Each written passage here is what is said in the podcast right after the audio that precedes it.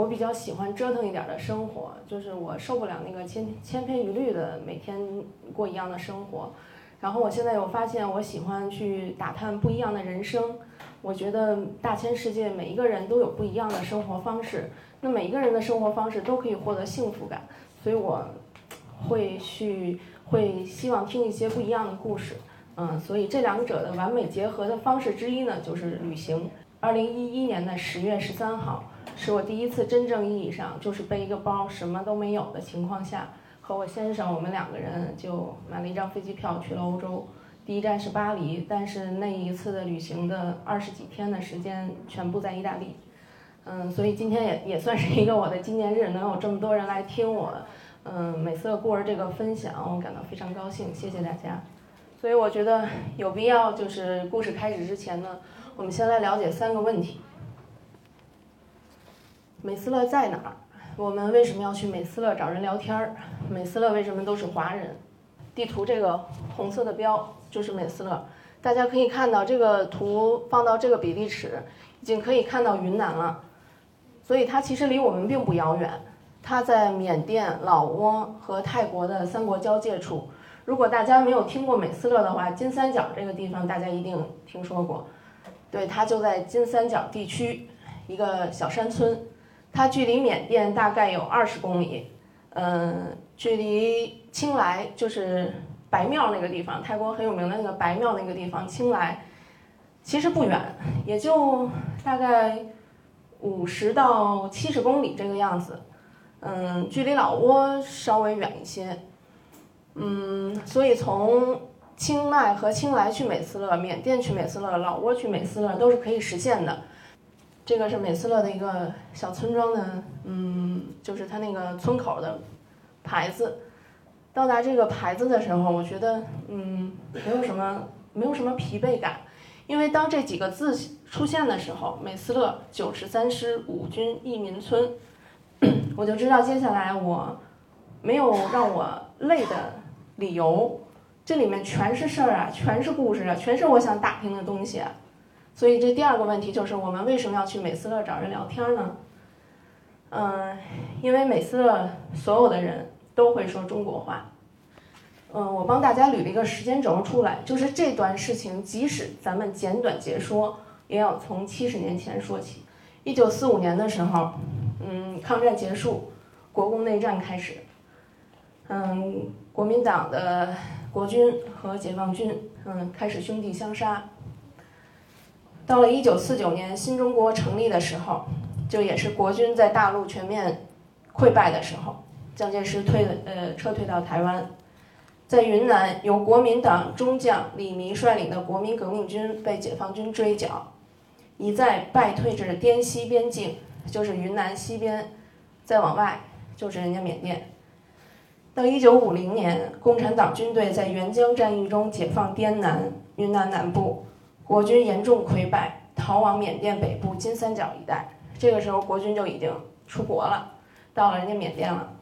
当他们向嗯党中央求助的时候，党中央肯定是国民党的党中央，嗯，求助的时候得到的答复是让他们留守，以备光复大陆之用。这个时候呢？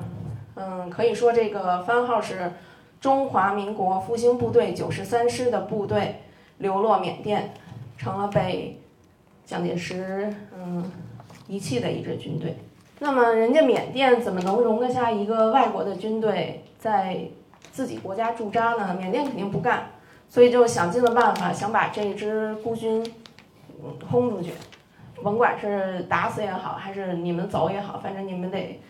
腾出我们国家，嗯，缅甸政府军先跟他打，没打过，然后呢，又从印度弄来点雇佣兵，也没把他们打出去，嗯，所以缅甸没辙了，就去联合国告状去了，就说你们你们那个国民党的军队，你们不能一直在我们这儿啊，那联合国肯定是出面就协调这个事儿。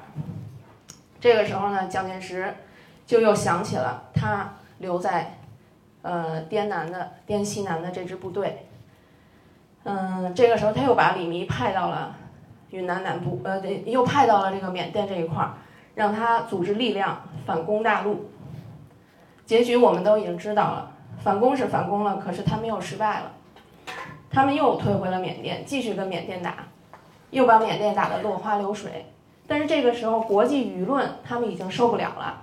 这个时候蒋介石大概在一九五三到五四年之间开始撤台，就是把这些嗯在缅甸的嗯部队说可以撤回来了，你们可以撤，他派了飞机去了。在六一年的时候呢，又进行了二次撤台，也就是在六一年这个节点，两次撤台之后，还是有大概四五千人没有跟着这个二次撤台两两次撤台的这个飞机回到台湾，为什么呢？因为他们都是云南人。这些云南人，他一方面想的是，我去台湾一个小岛，我没有根，我怎么是嗯，我也没有后台。我到那儿了会被怎么样对待？我不知道。第二就是，缅甸离云南近，我可以回家，我可以在战事平息之后，我还有回家的希望。所以有四五千人云南人，他们没有走。当一九六一年以后，这个九十三师的少将师长，嗯，一个叫段希文的，他成了这支孤军的最后的首领。这个段希文也是云南人，所以他没有跟着撤台。他的任务呢，从一九六一年之后开始变成，不是带着这些将士再继续征战，而是在他们现在所在的地方找一块土地，让他们可以生存生活下去。最后其实是泰国的政府看上他们的这个征战的水平，觉得哎，这支军队挺能打的。那帮我们忙吧，因为泰国当时有反政府的武装，也在泰北那边比较猖狂。然后呢，这个泰国政府就过来跟段希文这个部队来讲条件，说如果你们能把我们这个反政府武装给灭了，他呃，我们呢就接受接纳你们为泰国公民，你们可以来泰国跟我呃在我们泰国居住，我给你们土地。这些嗯讲的这些条件，然后段希文听了以后觉得嗯这买卖可以做，那我们这现实问题我们没地儿住啊，结果只能又拿起武器，接着给泰国打仗打仗。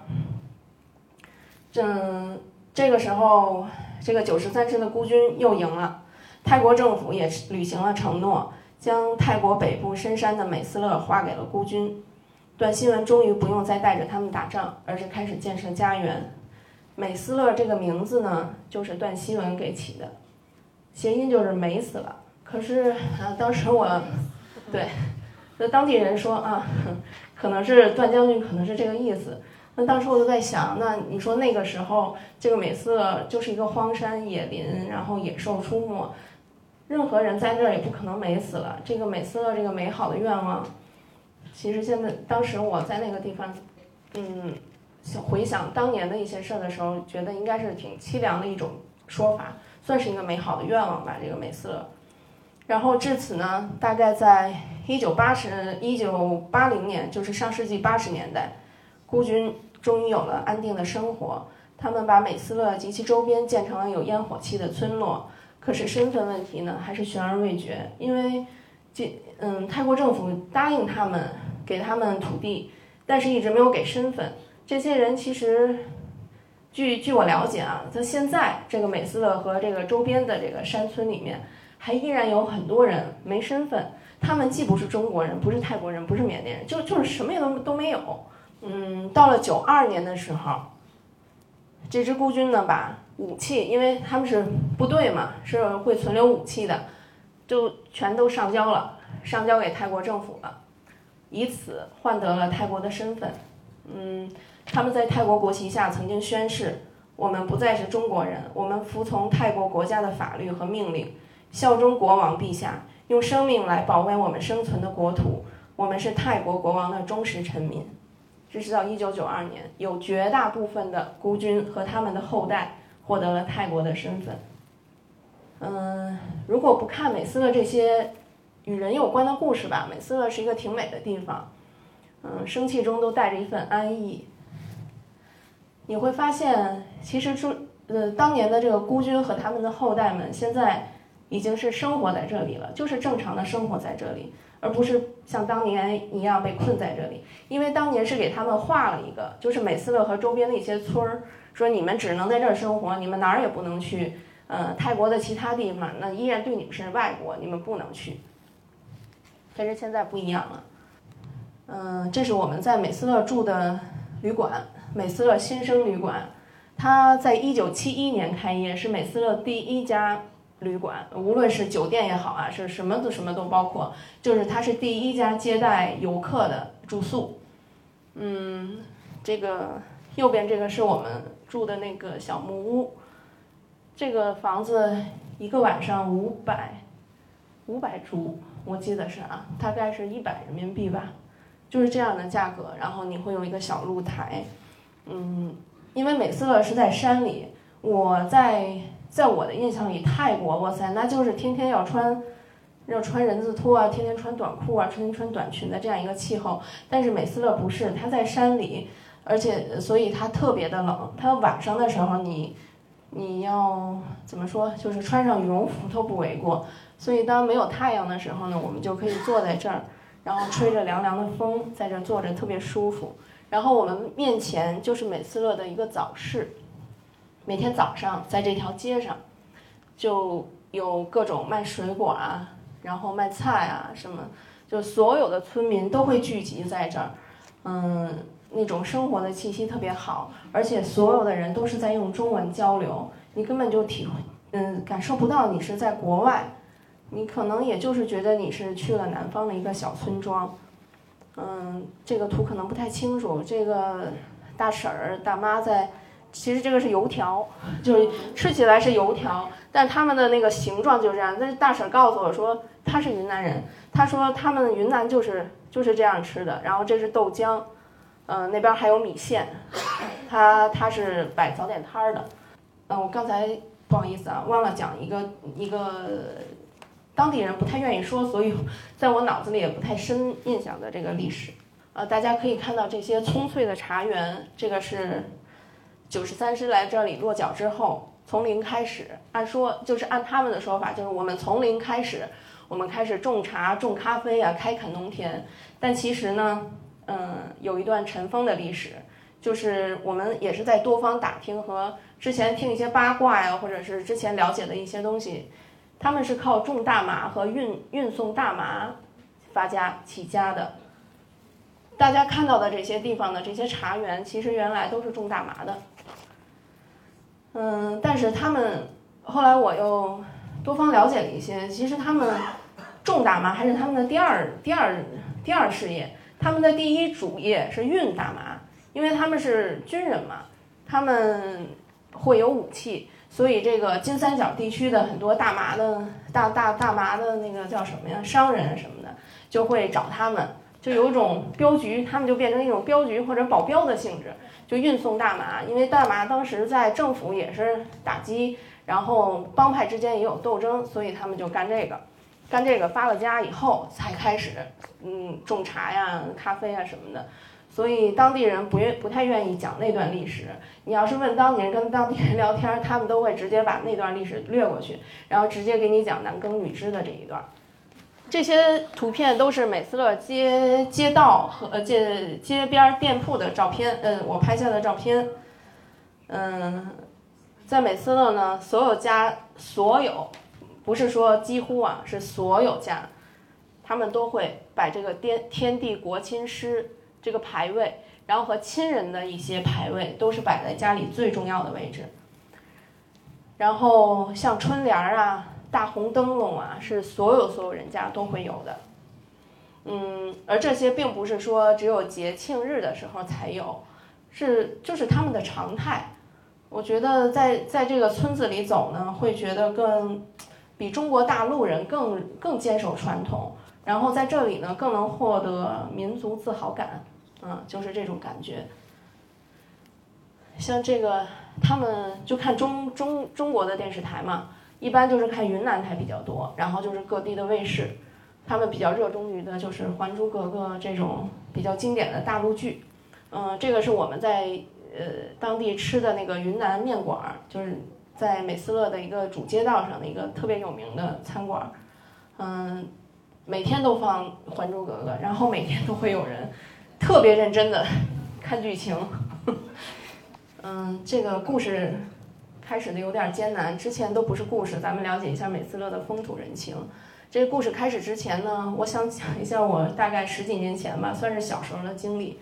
金三角风情园，如果大家跟团去过新马泰啊，或者是泰国这种行程，肯定对金三角风情园这个地这个地名有有有印象，因为金三角风情园是跟团去泰国，应该是曼谷周边的一个景点儿，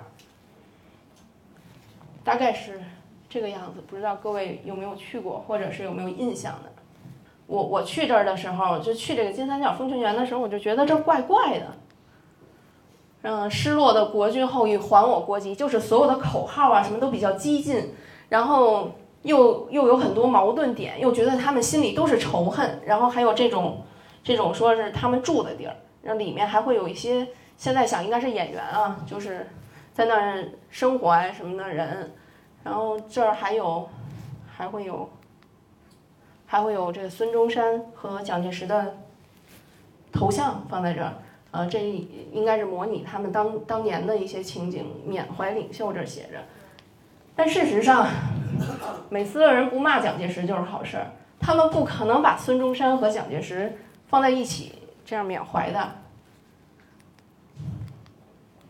所以，当我和当地人接触，就是美斯乐当地人接触的时候，我是有心生顾虑的。我因为那个美金三角风情园给我带来了阴影。我觉得美斯乐人都是充满仇恨的，他们会仇恨你大陆人，会觉得啊是你中国不让我们回去，我们才至今没有回到我云南的老家。可实际上呢，当我接触过当地人以后，我就知道那些景点就是为了吸引眼球，制造看点，刻意制造了很多矛盾点，啊，让你游客过去看，哇，这个地方哦，原来他生活这地方的人生活不好啊，这么苦啊，然后还会有游客去给他们捐钱，嗯，现在想。这个也是一个购物点吧，就算是。然后的故事就是我们和美斯乐人聊天的故事。杨老一九二九年生于云南昆明，家中富足，用杨老的话说，日子完全过得去，有饭吃，有衣穿，有地种。正是因为这种完全过得去的生活，在新中国成立不到一年的时候，杨老一家成了被征收的大户，不愿自家财产被共产。一九五零年，杨老随国军部队逃往缅甸，安稳的生活一下变成了颠沛流离的从军生活。杨老杨老形容为逃难，这一逃再也没能回去。杨老随部队落脚在美斯乐，中国云南昆明家乡都成了梦中的情景。对于帮泰国政府清剿国内反动势力，以换取身份和土地的这段历史，杨老的描述是。我们帮泰国人做苦工，泰国皇帝给我们居住权、公民权，所以我们被迫变成泰国身份，也可以说是泰国人了。这是一种无奈，但也是当时这些被遗弃的孤军最好的选择。杨老杨老跟我们说，再不好的地方都想回去，我都想在自己长大的地方看一看。像我要是能回去。我做小孩的小孩子的时候，在哪一棵树上玩耍，在哪一块石头上跳蹦蹦，我都要去看还在不在。家乡嘛，出生地嘛，你说想不想啊？你们生在了好时代，没有过着背井离乡的生活，痛苦啊！大家都在地球上，太阳都是那一个，地月亮也是那一个，但是人啊，大家过得却太不一样了。你们生对了时代，我们生不逢时啊。说到这里，杨老望着屋。屋檐外的天空，一时就嗯没再说话。杨老来到美斯乐之后，只回了云南，只回到云南老家一次，那还是在中国刚刚改革开开放的时候，家里早就没人了。我老了也走不动了，不想了。这里就是我这辈子最后的地方。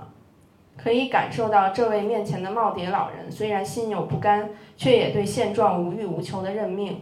杨老说：“我们现在的生活和你们没法比了。”但是我每天也是有房子住，有有吃的，可以了。杨杨老问我们相不相信灵魂，他说我们前辈子的灵魂就是当年远征军的孤魂。你们看远征军在缅甸被绞杀，数不清的人死在一堆，不得吃，毒虫咬，又生病，路边都是走不动的人，一个靠着一个的死去，白骨都有半个人多高啊！那些灵魂就是来托生你们今天啊。但是我呢，还在弥补，下辈子我们也会像你们一样好的。也许是岁月的洗刷和屡经世事，养老的感情没有养老的讲述没有太多感情流露，那份淡然就是所谓的看透人生吧。我觉得，嗯，人生经历到这些，并且要走到尽头的时候，真的什么都不重要。但是对故乡的眷恋始终在他的心里。嗯，我想起来，我云南卫视当年有一个节目叫《花儿与少年》，那里面外后最后有一个片尾歌叫，忘了叫什么了。其中有一个歌词叫，嗯，天真的、幸福的流浪，才让我们忽然懂得了故乡，就是这个意思。嗯，何况是他那种经历生死的流浪。第二个故事的主人公叫阿奇。我们紧接着来到阿奇面包店的时候呢，已经是晚上了。因为下午我们在这里面买买了面包，所以认识老板阿奇。他邀我们晚上过来做，说他这有好多甜点啊，晚餐可以吃。其实这个阿奇呢是一个很精明的生意人。阿奇面包店的老板，一九六零年生于缅泰缅边界，就是这个就是阿奇。父母在战乱年代双亡，自称孤儿。我问他是哪里人，什么时候来的美斯乐，阿奇先生都没有正面回答，而是以蒋介石这个王八蛋来做了开场白。我们也是在这句开场白下开启了整晚的聊天儿。准确的说，其实是听他一个人谈侃侃而谈。他说那句蒋介石是个王八蛋的时候呢，他店里正好有台湾过来那个援助和支教的台湾人，然后一直在看着他，就一直侧目的看着他。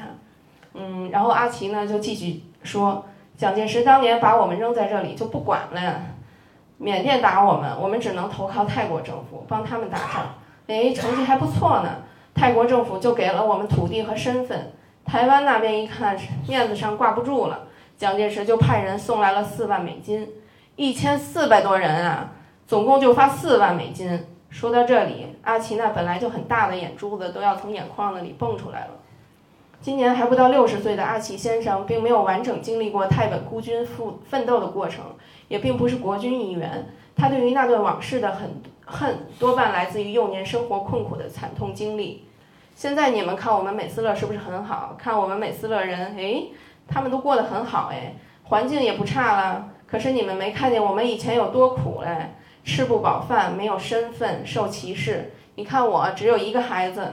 因为穷没能力养啊，不过我儿子现在在泰国给，呃，在泰国给公主当皇家警察呢。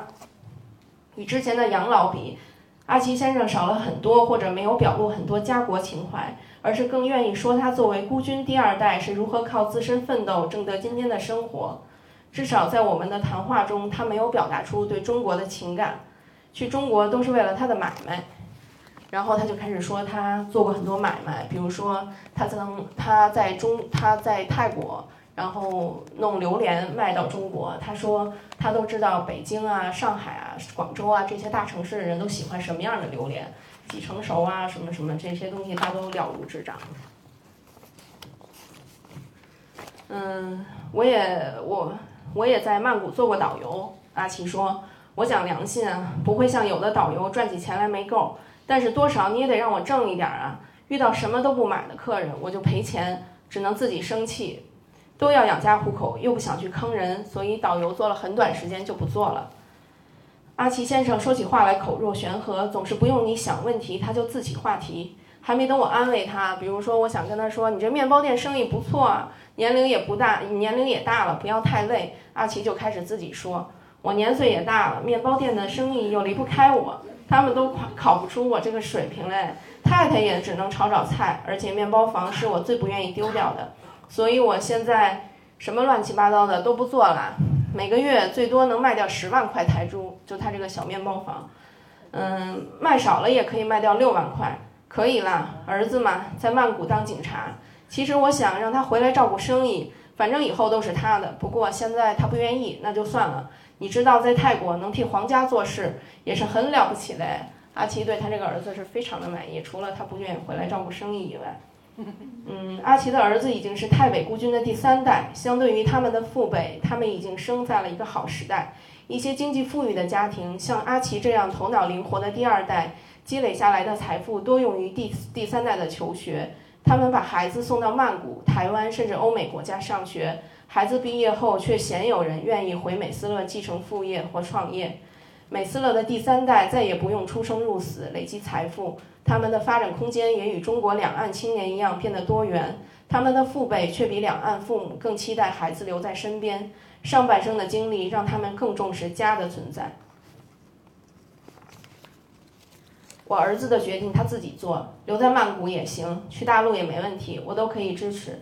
阿奇说：“嗯，我终于可以，这个时候我终于可以接上一段话。我我说让他接管面面包店多好啊，你也可以退休了。”嗯，阿奇觉得一下说到他的兴奋点上，又开始第二轮的兴奋说：“哎呦，他如果他能和媳妇儿一块儿回美斯乐，当然最好了。算了，不过还是随他们年轻人吧。我能干一天就是一天。”阿奇嘴上不说，但我知道，如果儿子能回来，会比给公主看门更值得他炫耀。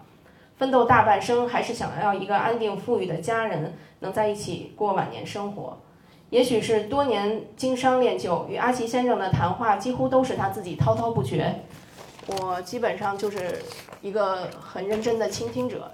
嗯，在阿奇先生的讲述里，听到最多的就是奋斗，在异乡的奋斗。只要勤劳，中国人在哪儿都能过得好。第三个故事的主人公叫张国强。阿奇先生想让儿子回来接管生意的愿望，张伯伯已经实现了。在一对忘年交的介绍下，我们知道了小屋老小屋旅社的老板张国强。本来他是我们最早打算去拜访的美斯乐人，却在临走才签到。为什么我们想最早拜访他呢？是因为张伯伯其实是一个官二代。张伯伯一九五四年生于一九五四年生于泰缅边界的军事堡垒中，在那个战乱的年代，横向比较，他并没有苦难的童年。张伯伯的父亲是段希文将军的两个副将之一张鹏高少将，嗯，他的太太是另一个。段希文将军的另一个副将之一王卫天副将的侄女，所以算是强强联合的一个家庭。张伯伯是标准的官二代，也许因为站在了这样一个制高点，张伯伯对大家的关注超越了小家，起码也是对等的。张伯伯说：“从有记忆起，我们就在逃亡。四岁随父亲从缅甸蒙养撤下来的经历历历在目。虽然年纪还小，但那些画面震撼了心灵。”我父亲当时是蒙养前线总司令，我们子女也是有马骑的，可是路边全是走不动的年老者和孩子，他们被丢丢在路边。我在马上与那些绝望的眼神对视，那时实在太小了，不能体会太多，只想马快点走。现在那些眼神的记忆真的跟随我大半生。后来父亲部队里伤兵越来越多，他把家眷的马都让给了伤兵骑，我那时因此怨恨他。直到长大懂事，我们落脚美斯乐之后，父亲还会把我们家的土地分给成家的士兵。我们也怨埋怨他，但是父亲说地大地小没有关系，只要够住，我们一家人在一起就可以安定下来就可以了。后来张伯伯也加入了国军，还曾在泰国的特战部队服役，又帮助过有经历有相同经历的光武部队落脚泰国。可是面前这位年近六十五岁的老人。其实完全以他现在的身份，就是这个老板的旅社这个生意人的身份，和他曾经的这个军人身份实在不搭调。与张伯伯面对面坐着，儒雅是对他最准确的形容。如果他自己不说，多半与他初识的人会觉得他是大学教授一类的人。可张伯伯却说自己没有什么文化，他是一个说话很慢，然后很有条理的一个一个老先生。张伯伯说：“父亲在我十岁、十四岁那年就去世了。他身上伤病太多，被日本鬼子用刺刀刺穿过肋骨、胸部。活到那时候，经常已经说自己命大了。我是家中老大，母亲是典型的妇道人家，所以我只能放弃学业撑起这个家。我弟弟妹妹可都是台大毕业的高材生啊。当时，呃，这个美斯乐台湾政府呢和美斯乐就是大概有个协议吧，就是。”美斯乐的这个中学毕业生都是可以申请去台湾读大学的。嗯，张伯伯的祖父在日本侵华初期从山东跑到云南，父亲从云南加入国军，一九三八年出滇抗战，所以张伯伯对于中国老家没有任何记忆。可是从他的讲述里可以听到对中国、对父亲走过的路满怀热情。因为泰国特战部队的规定，凡是在特战部队服役过的人员，在退役五年之内是禁止去共产党执政的国家的，比如越南、老挝这些地儿，这个张伯伯都不能在五年之内去，当然也包括咱们中国。所以，张伯伯来中国追寻父亲足迹的愿望，是他据他自己所讲，是一六年才开始实现。父亲从张伯伯说，父亲从云南随滇军出战出滇抗战之后，参加了二长沙二次、三次会战，也有参加台儿庄战役，后来被抽调远征军，参加桐城收复战。内战期间参加淮海战役，当然最后都是一败涂地了。我要尽快把父亲走过的这些地方都走到。这两年我去了东北，那是父亲北上最远的地方。去了四川，因为滇军抗战是与川军配合。明年我计划去云南，去长沙，去看父亲当年给我们讲过过长江的情景，去看长沙会战时的情景。张伯伯说他看，我想大概就是站在实地想象当年的意思。只有印在心里很深的往事，才可以凭想象看出一幅看出一幅画面。张伯伯说：“现在回中国很方便，虽然我们是泰国身份，但是大使馆对我们这些人很照顾，通常三天发签证，我们当天就可以拿到。”嗯，张伯伯说他经常关注大陆时事，会看简体字，还专门从大陆带了一本简体繁体对照表。有大陆过来的游客找他帮忙，他都义不容辞。嗯，说到中国，张伯伯跟我们说了一段很长的话，大概我截取了比较重要的几段。对那段历史，我感到凄凉。这是我从不回避去回忆他们，愿意讲出来，这是一种很好的宣泄。我个人最内疚的是接受泰国国籍，背宗望祖；最自豪的是我漂流到异国，多少国家想把我们消灭掉，但是就是没有消灭掉。重要的是，我们还被扣上了拒绝被同化的一群人的这个帽子。唯一能骄傲的一点就是这个了。我相信每一个中国人，只要他还有那种思想。受过苦难折磨的人都会对祖国有一定情怀。我们流浪到异国，被外国人那么欺负。我现在其实仍然也是国民党党员，可是我们这边的人都没有仇视共产党的心理，我们只是仇恨日本侵略者、缅甸政府军、印度雇佣军。从父亲那代就没有仇视共产党了，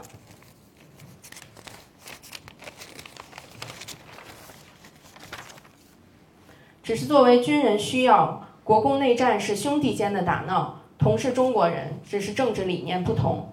在我七八岁的时候，我父亲就讲，反攻大陆是没有希望的，你只能生活在泰国了。所以他把我送去泰国学校读书。